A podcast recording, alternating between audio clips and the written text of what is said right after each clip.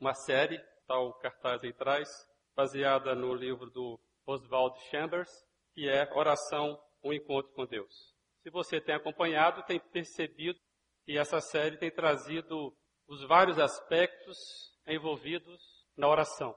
Já foi falado aqui, nós já ouvimos que o encontro com Deus não depende da competência do nosso caráter. Encontrar com Deus faz parte da redenção que Cristo fez na cruz. O movimento de Deus ao nosso encontro é porque ele foi movido pelo sacrifício dele e pelo amor dele. Então não depende de mim encontrar com Deus. Mas tem algumas coisas que eu preciso ficar atento para que eu receba esse fruto do encontro com Deus. E hoje nós estaremos refletindo sobre esse exercício, que o encontro com Deus exige de nós concentração. O encontro com Deus exige de nós concentração. Você é prova de que pode ser que na caminhada dos próximos 25 minutos você vai se dispersar. É difícil estar concentrado, não é verdade? Vocês estão todos comigo agora, acredito. Daqui a pouco você vai começar a voar. É, é difícil. Por isso que essa verdade precisa ser assimilada. E eu convoco você, apesar de mim, que você se concentre. E quem sabe você vai pescar aí pela, pela misericórdia do Espírito Santo. Uma informação preciosa para você, amém? Amém. Sim, eu acredito. O texto que nós vamos nos embasar está em Mateus 6, a partir do versículo 5. Abra sua Bíblia, se você tiver. Se você trouxe, pega sua caneta e começa aí a concentrar que você pode marcar algumas coisas para você lembrar em casa e também aí no seu roteiro da mensagem que está em suas mãos. Mateus 6, a partir do versículo 5, assim se expressa a palavra do Senhor. E quando vocês orarem, não sejam como os hipócritas. Eles gostam de ficar orando em pé nas sinagogas e nas esquinas, a fim de serem vistos pelos outros. Eu lhes asseguro que eles já receberam sua plena recompensa. Mas quando você orar, vá para o seu quarto, feche a porta e ore a seu pai, que está em secreto. Então seu pai, que vê em secreto, o recompensará. E quando orarem, não fique sempre repetindo as mesmas coisas, como fazem os pagãos. Eles pensam que por muito falarem serão ouvidos. Não sejam iguais a eles porque seu pai sabe do que vocês precisam antes mesmo, antes mesmo de o pedir. Esse texto está no contexto do Sermão do Monte e ele é um preâmbito da, da oração do Pai Nosso. E Jesus aqui, é claro que ele está, quem lê o, o contexto vai perceber que Jesus ele está combatendo a hipocrisia dos religiosos, daqueles que usavam o nome de Deus ou uma pseudo-piedade para não fazer efeito em Deus, mas para se mostrarem. Então o contexto é esse. E o Sermão do Monte, ele vem preparando os ouvintes para entenderem a oração e o relacionamento com Deus, e a oração do Pai Nosso nos diz isso. O que nós queremos destacar aqui não é o comportamento errado dos religiosos, mas queremos destacar aqui é a devoção particular, a devoção voluntária, e espontânea que cada um de nós devemos ter. Eu, particularmente, devo ter. O primeiro aspecto que eu quero trazer aqui é que a oração é um exercício espiritual de caráter pessoal e intransferível. Vou repetir. A oração é um exercício espiritual de caráter pessoal e intransferível. O texto de Mateus 6, versículo 6 diz o seguinte: Mas quando você orar, vá para o seu quarto. Se você observou o versículo 5, o que vem antes desse, Jesus está dizendo, mas quando vocês, Jesus está falando para todos, aí ele pinça e fala, mas você, quando orar, vá para o seu quarto. Chambers, no seu livro, ele diz o seguinte, que devemos conscientemente formar o hábito, o qual logo passará a fazer parte da nossa saúde espiritual. Criar um hábito, às vezes, requer esforço. Talvez não um mau hábito, né? A gente pega fácil. Mas criar um bom hábito requer esforço. E ir para o quarto aqui tem uma ideia interessante. A ideia do quarto é mais profunda do que é esse quarto que nós dormimos confortavelmente na nossa cama. O texto aqui, na verdade, o termo quarto é tameion. Eu não descobri isso sozinho não, é claro.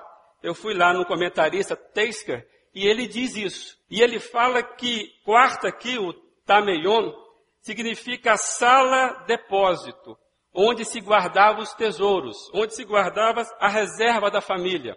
Então não era o quarto onde a pessoa dormia, era uma sala que ficava para guardar os mantimentos, o tesouro. E John Stott, pegando esse, esse, esse indicativo de Teisker, ele vai falar num livro dele sobre o Sermão do Monte, que na verdade, quando eu me retiro para orar, este quarto, ele já é um local que existem tesouros, que está à minha espera quando eu oro. Ou seja, o quarto, ele é o local, quando é feito na oração, ele é o local do mantimento, onde sempre sairemos alimentados. É o local da provisão. Então ele traz isso, ou seja, você vai para o quarto onde há tesouro. Se reclina ali. Então ele está traduzindo dessa forma a implicação. Quando Jesus fala, quando você orar, vá para o seu quarto, sente-se lá, só você e você vai ter uma riqueza e você sairá alimentado. Na semana passada, eu ouvi uma, uma, uma, implicação desse mesmo texto, vindo do pastor Carlos Queiroz, de Fortaleza, muito interessante. Eu vou compartilhar com vocês. Carlos Queiroz, o pastor, ele pega exatamente o mesmo termo e ele diz que essa sala depósito, na verdade, equipara para nós aquele quartinho de dispensa que fica no fundo da casa que todos nós que devemos ter o quartinho da dispensa. O quartinho, às vezes, batizado como o quartinho da bagunça. Né? Aquele quartinho que fica no canto do fundo da casa. Não é verdade? Eu estou falando algo que pertence só ao meu endereço? Não, né? Acredito que todo mundo tem isso. E, e o pastor Carlos, ele diz que este é o sentido dessa sala depósito. Ou seja, é aquele lugar que vai se amontoando as coisas de entulhos. E eu comecei a pensar e e cheguei a duas conclusões sobre as mulheres. A dona da casa. Mulher dona da casa. Existem duas coisas que tiram a mulher do sério em relação à casa. A primeira, principalmente frente de convidados. A primeira é quando aparece aquele bichinho, aquele inseto peçonhenso, na frente do convidado. Isso é de matar a mulher. Não é verdade? Mulher geralmente não gosta da barata. E quando ela aparece na frente de um convidado, é um horror. Não é verdade? Agora eu pensei na segunda hipótese. A segunda coisa que tira a mulher do sério na casa dela é quando o marido, distraidamente, resolve receber a visita pela porta do fundo, justamente quando a visita vai dar de cara com esse quartinho da dispensa, com o quartinho da bagunça. Isso é para deixar a mulher terrivelmente chateada. E aquele ódio que ela tem com a barata, ela passa a ter com você. Né? Doido para te matar, por que, que você fez isso? Ou seja, é um quarto de dispensa que ela dispensa se você evitar de fazer isso. É, na verdade, todos nós temos um quartinho de dispensa. E nós sabemos que Jesus não está falando de um local. Não quero que ninguém saia daqui e vá lá para o quartinho de dispensa fazer oração. Não é isso. Não é um local. É a disposição do meu coração. Quando você vai para sua casa, no seu quarto, esse quarto que é só seu, que você não quer que visita nenhuma passe por lá, porque ele é um entulho, ele está bagunçado. Esse é o sentido que nós queremos trazer aqui. Ir para o quarto, recolher, é uma atitude do coração. Você ceder o espaço do seu coração, onde você vai abrir todos os recantos, aqueles mais entulhados da sua vida. Você vai abrir ao Espírito Santo. E ele então vai começar a te mostrar algumas coisas é, o convite é não tentarmos esconder nada diante de Deus. Não precisamos fazer isso. O entendimento da mensagem de Cristo é clara. A riqueza da oração é feita com sinceridade do, do coração pecador, que reconhece a incapacidade de lidar com a vida sozinho. Agora tirei uma outra conclusão aqui ainda, dentro desse tópico. É que oração não é cheque ao portador, não é título transferível. Nós estamos na terceira igreja, mas aqui não vale terceirizar. A oração é você e seu quarto. A gente faz oração com o nosso cônjuge, com os nossos filhos, a gente faz oração coletiva, mas nenhuma dessas substitui aquele encontro singular meu com meu Deus. Inclusive é isso que fortalece o cônjuge, fortalece os filhos, fortalece a família, fortalece a igreja. O primeiro passo é eu estar exercendo aquilo que os reformadores brigaram, né? Que é o sacerdócio universal de todos os crentes. É aqui no quarto que plenamente eu vivo isso. Então a oração é um exercício espiritual de caráter pessoal intransferível. O segundo aspecto que eu quero trazer aqui, nessa rápida reflexão, é que a reclusão individual é necessária para uma vida de relacionamento com Deus. A reclusão individual é necessária para uma vida de relacionamento com Deus. Então, passando do pressuposto que a oração é relacionamento com Deus, e o texto fala o seguinte: você, quando orar, vá para, os, para a sua casa, para o seu quarto. E continua, no versículo 6, parte B: feche a porta e ore a seu pai que está em secreto.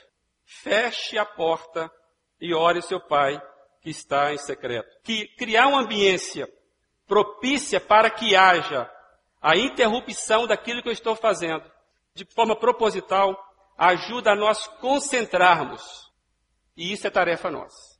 Fechar a porta, sairmos, pararmos, é tarefa nossa. Interessante que Chambers vai chamar a atenção que talvez seja melhor você fazer isso logo no início, na madrugada. Porque senão você se perde no dia a dia, na sua correria. Então ele fala, olha, a missão de fechar a porta é minha, então comece o mais cedo possível. Porque senão você se envolve e você depois não dá conta. E quando você assustar, você não parou para fazer um encontro com Deus. Um encontro que é pessoal e intransferível. É interessante que o próprio Senhor Jesus usou desse mecanismo. Em vários momentos, Jesus se, apartou dos seus e ele foi para um canto só dele, para com o Pai. E eu quero trazer um texto que está lá em Mateus 14, a partir do 22, que fala sobre isso. Logo em seguida, Jesus insistiu com os doze para que entrassem no barco e fosse adiante dele para o outro lado, enquanto ele despedia a multidão. Tendo despedido a multidão, subiu sozinho a um monte para orar. Ao anoitecer, ele estava ali sozinho. Quero destacar duas coisas. Jesus, nesse movimento, ele está despedindo a multidão e ele está, inclusive, despedindo aqueles mais próximos dele, que eram os discípulos. Naquele momento ele queria ficar sozinho com o Senhor, sozinho com o Pai. Ele queria meditar sozinho. E em vários momentos do ministério de Jesus nós vimos isso. Vivemos hoje uma sociedade que a marca dela é a dispersão. O corre-corre do dia a dia acaba nos fazendo uma pressão que nos impondo um, um, um ritmo de que há pouca profundidade nas coisas, principalmente no relacionamento. Estamos todos conectados, somos todos internéticos, mas somos todos, em grande maioria, frouxos dos nossos laços, principalmente no relacionamento. Essa é a marca da nossa sociedade. Se eu perguntasse aqui, quantos têm celular aqui e ligado, é possível que todo mundo levante a mão, ou boa parte. É a marca da nossa sociedade, estarmos conectados. Porém, com relacionamento frouxo. É interessante que não só a dispersão, mas também a distração. Como nos distraímos facilmente nessa sociedade, eu percebi que nada é muito profundo, nada é muito extenso, nada é muito demorado, nada é muito duradouro, nada é muito exigente. Nada. É uma sociedade onde nós não podemos criar muitas raízes onde dividir o elevador causa constrangimento no condomínio. E se nós não pararmos e fizermos um contraponto a isso, pode ser que nós vamos nos perdendo nesse labirinto existencial. E aí vamos nos enchendo de coisas. Nada muito profundo, nada muito extenso, nada muito duradouro, e vamos enchendo. Nada. Vamos enchendo de coisas que, na verdade, nos distanciam do momento do quarto, do momento a sós com Deus. Tempo atrás eu fiz uma, uma mensagem aqui e eu chamei isso de síndrome de Marta, pegando aquele texto de Marta e Maria. A síndrome de Marta é isso, você se distrair, enchendo-se de coisas que vão atrapalhando o seu encontro aos pés do Mestre. E nós vivemos tempos em que isso ocorre muito facilmente. Quando você percebe, você se encheu de nada. E as pessoas, o seu encontro com Jesus vai ficando para frente. Se não provocarmos esse movimento, pode ser que a gente esqueça o caminho do quarto, que Jesus recomendou. Criar ambiência que permita esse encontro com Deus é um desafio que preciso cultivar diariamente. Encontrar o caminho do meu quartinho existencial, quartinho da bagunça, antes que eu me perca no labirinto da correria do dia a dia. Esse é o desafio, porque a reclusão individual é necessária para uma vida de quem quer ter um relacionamento com Deus. Terceiro e último ponto que eu vejo desse texto é que a oração silenciosa é um exercício indispensável de comunicação espiritual entre nós e Deus. A oração silenciosa é um exercício indispensável de comunicação espiritual entre nós e Deus. O versículo 6 e o 8 diz o seguinte: Então o Pai que vem em secreto o recompensará, porque seu Pai sabe de, do que você precisa, do que vocês precisam, antes mesmo de o pedirem. O convite de Jesus é o seguinte: eu quero ter uma intimidade com você. Você vai chegar ao ponto, não vai precisar me falar nada. Às vezes a gente acha que a oração é uma lista de informação para que deixar Deus informado, né? Deus contextualizado. Aí eu começo a informar a Deus. Ou às vezes eu acho que a minha oração é para chamar a atenção de Deus. É como se Deus estivesse distraído, cuidando do universo, cuidando para que aquela sonda que foi lançada ontem, que ele chegue a Marte em agosto de 2012, e ele, então eu preciso chamar a atenção de Deus com a minha oração. E na verdade não é isso. Deus não precisa ser informado, ele já sabe. O que Deus quer é o nosso coração aos pés dele com sinceridade, aberto a ele. E o que Jesus quer, na verdade, é que deixemos ele entrar pela porta dos fundos. Entra pela porta do fundo, é amigo. Amigo íntimo. Não tem, não causa constrangimento o amigo ver as nossas bagunças, né? O nosso quartinho dispensa. Jesus não quer ser visita formal. Jesus não quer entrar só pela sala do tapete limpo, aspirado. Jesus, na verdade, ele quer compartilhar a vida dele conosco de forma intensa, sentar à cozinha. Na verdade, eu fiquei pensando que Jesus sabe de nós. E talvez ele quer comunicar o que ele está vendo de nós. Não precisamos ficar tentando impressionar Jesus. Ele sabe. E ele quer entrar nesse, nesse nível de comunicação e a oração do Tameion, a oração do quarto, ela permite isso. Eu quero citar uma frase de, que está no livro do Chambers. Diz, o tempo que um cristão dedica à oração e à comunhão com Deus não é para a sua vida natural, mas para alimentar a vida do Filho de Deus nele. É isso. Chama também vai dizer no outro momento que o nosso subconsciente é o Espírito Santo quando eu estou orando. Porque ele comunica conosco. Ele nos faz lembrar coisas. É, é a comunhão que já foi dita aqui. A palavra de comunhão. A experiência de comunhão que você tem nesse momento. E só você vai ter, na medida, sem aqueles adereços. Sem aqueles adereços comum numa, numa apresentação pública como essa numa oração pública e coletiva. Jesus não está combatendo, e nem eu estou, a oração pública, comunitária. Tanto é que isso aqui é o preâmbito da oração do Pai Nosso, que é uma oração pública, oração coletiva. E nós estamos dizendo que eu não posso ir para a coletividade se eu não estou fazendo o caminho do meu quarto. Isso é importante, não podemos esquecer disso. Como sabemos das nossas limitações, cada um sabe onde é que a dispensa está mais bagunçada, cada um sabe das nossas fraquezas. Eu quero trazer um texto de Paulo aos 2 Coríntios, que ele diz o seguinte lá, 2 Coríntios 10, 3 a 5. Pois, embora vivamos como homens, não lutamos segundo os padrões humanos.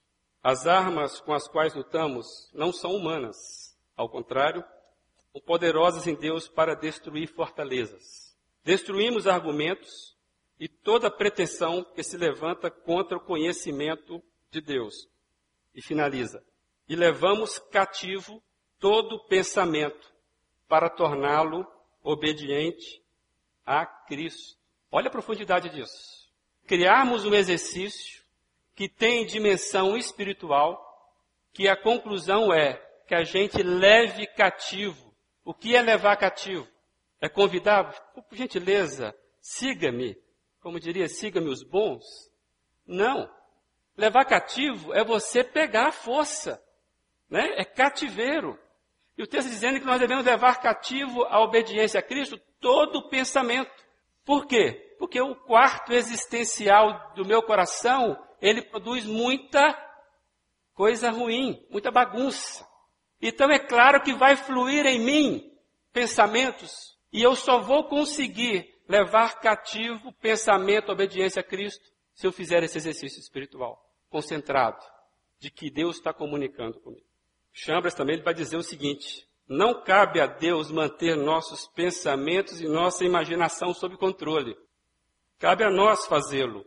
E este é um teste de concentração espiritual. Então não peça a Deus que você sabe que você deve fazer. Ou seja, entrar no quarto, não apenas para fugir do alvoroço do dia a dia, da chateação do dia a dia, do trânsito, mas para silenciarmos o ruído, silenciarmos a inquietação do próprio coração. Mais do que deixarmos para fora a barulheira do mundo que nos empurra contra Deus. Nós precisamos mesmo entrar no quarto, no nosso quarto, no nosso tameion, para silenciar as inquietações do próprio coração. Esse é o sentido, daquilo que está dentro de nós expulsando. Nós fizemos aqui também uma, uma série de mensagens à igreja em cima do retorno à santidade. Lembram disso? o texto do Gregory Friesen. E eu lembrei de uma frase que está no livro lá e eu queria compartilhar com os irmãos, que já é uma aplicação muito interessante que serve para nós. Friesen diz o seguinte: faça um compromisso de gastar consistentemente um tempo significativo a sós com Deus em oração ininterrupta. É essencial que você comece a dar um tempo significativo a Deus diariamente devocionais de dois ou três minutos não são, de modo algum, o padrão estabelecido por Jesus. Você deve rejeitar a noção moderna de que se pode desenvolver uma vida de oração às pressas. Corrido, fast food, não cabe. Nós estamos falando que passar duas horas é melhor do que passar uma hora, que significa mais coisa. Mas estamos dizendo que qualidade do tempo requer tempo.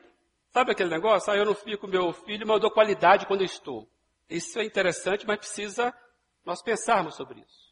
Se nós queremos e achamos importante desenvolver um relacionamento com Deus, precisamos melhorar a qualidade, mas isso requer tempo. Eu fiquei pensando qual oração que seria a oração que representa isso. E eu encontrei em Davi. Davi era o homem segundo o coração de Deus mesmo. O Salmo 139 talvez só vai ser possível quando nós nos encontrarmos reclusos. Aí talvez a gente entenda a profundidade desse salmo. Esse salmo diz o seguinte, Salmo 139, vou estar pulando alguns versos. Senhor, tu me sondas e me conheces. Tu sabes o meu assentar e o meu levantar. Só quem caminha com Deus sabe disso. Pode fazer isso de forma consciente. De longe, de longe, entendes os meus pensamentos. Cercas o meu andar e o meu deitar. E conhece todos os meus caminhos, com parênteses, até o caminho da dispensa bagunçada do meu coração. Não havendo ainda nenhuma palavra na minha língua, eis que logo, ó Senhor, tu conheces. Amigo, né? Sonda-me, ó Deus, e conhece o meu coração. Prova-me e conhece os meus pensamentos. Prova-me e vê se há em mim algum caminho mau e guia-me pelo caminho eterno. Essa oração foi feita no quartinho da dispensa. Concorda comigo? Essa foi. O que é uma sonda? Sonda é algo que penetra, não é isso? Precisa furar para conhecer. Isso é oração. Senhor, eu quero ser conhecido dessa forma. Tu conheces tudo e eu quero estar nesse caminho. Para concentrarmos no movimento de Deus, exige que paremos. Paremos. O caminho do quarto é o caminho que denuncia a nossa fraqueza de caráter.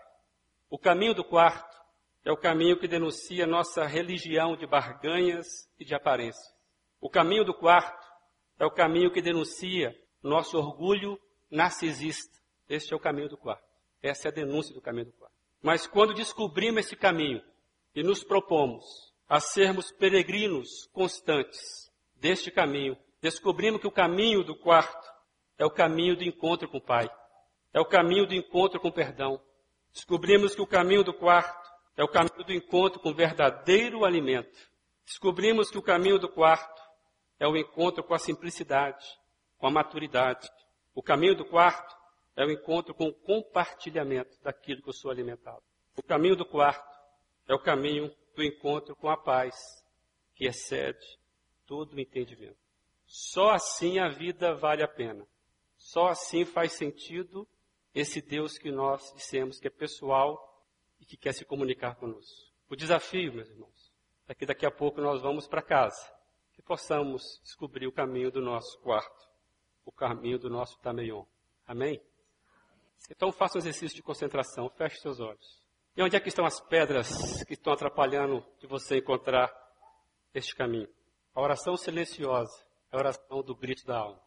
Silenciosamente grite e você encontre o GPS de Deus, do Espírito Santo, para não se perder do caminho. Pai, estamos diante do Senhor, desnudados, e queremos que o Senhor nos encontre assim, para prosseguirmos nesse caminho. Pai, fortaleça tua igreja a partir dos quartos individuais, a começar do meu, ó Deus. Que os nossos caminhos, ó Deus, sejam caminhos de alegria e paz, criados do encontro com o Senhor. Deus fortaleça aqui os meus irmãos. Em nome de Jesus Cristo. Amém.